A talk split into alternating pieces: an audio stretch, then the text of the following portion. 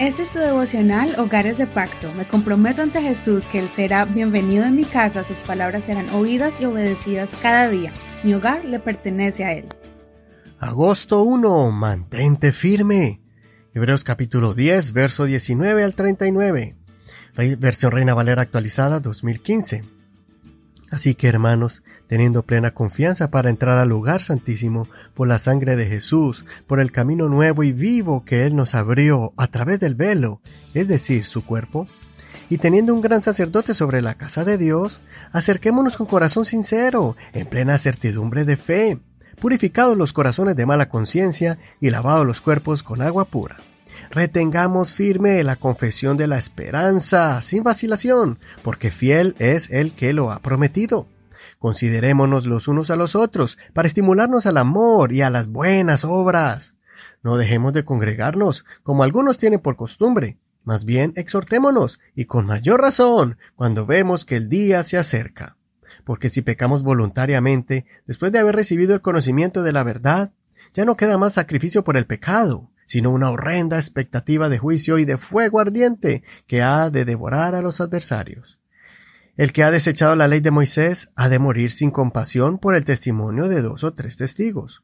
¿Cuánto mayor castigo piensan que merecerá el que ha pisoteado al Hijo de Dios, que ha considerado de poca importancia la sangre del pacto, por la cual fue santificado, y que ha ultrajado al Espíritu de gracia? Porque conocemos al que ha dicho, Mía es la venganza, yo daré la retribución. Y otra vez, el Señor juzgará a su pueblo. Horrenda cosa es caer en las manos del Dios vivo. Traigan a la memoria los días del pasado, en los cuales, después de haber sido iluminados, soportaron gran conflicto y aflicciones. Por una parte, fueron hechos espectáculo público con reproches y tribulaciones. Por otra parte, fueron hechos compañeros de los que han estado en tal situación.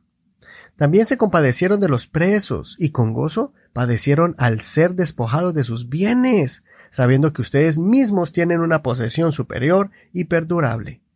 No desechen, pues, su confianza, la cual tiene una gran recompensa, porque les es necesaria la perseverancia para que, habiendo hecho la voluntad de Dios, obtengan lo prometido.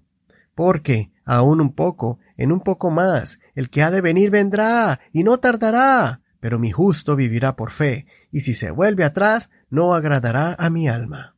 Pero nosotros no somos de los que se vuelven atrás para perdición, sino de los que tienen fe para la preservación del alma. Después de varios capítulos estudiando la función del sacerdote y su sacrificio perfecto, encontramos aquí varios consejos para que no descuidemos lo que hemos recibido, que valoremos esta salvación tan grande y el precio tan grande que tuvo que sufrir el Señor. Además, nos advierte de que no sigamos en la mala costumbre de dejar de congregarnos. Por esto y mucho más, debemos esforzarnos hoy en día para no dejarnos distraer por cosas que nos alejen de la presencia de Dios.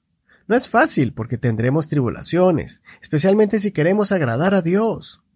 Todavía vivimos en este mundo injusto, donde la sociedad rechaza todo lo que tenga que ver con los frutos del Espíritu, donde abundan los malos ejemplos y se glorifican las acciones pecaminosas donde está de moda un estilo de vida desenfrenado y de las tinieblas.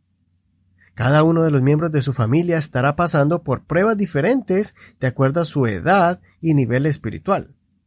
Es necesario que en el hogar encuentre continuamente palabras de ánimo y fortaleza, que el hogar se convierta en apoyo y no en recriminaciones, animémonos unos a otros con palabras de aliento y con acciones de amor para que juntos seamos más que vencedores en las diferentes pruebas que enfrentamos en el camino. No te rindas, mantente firme. Soy tu amigo y hermano Eduardo Rodríguez. Que el Señor escuche tu oración y te fortalezca y establezca.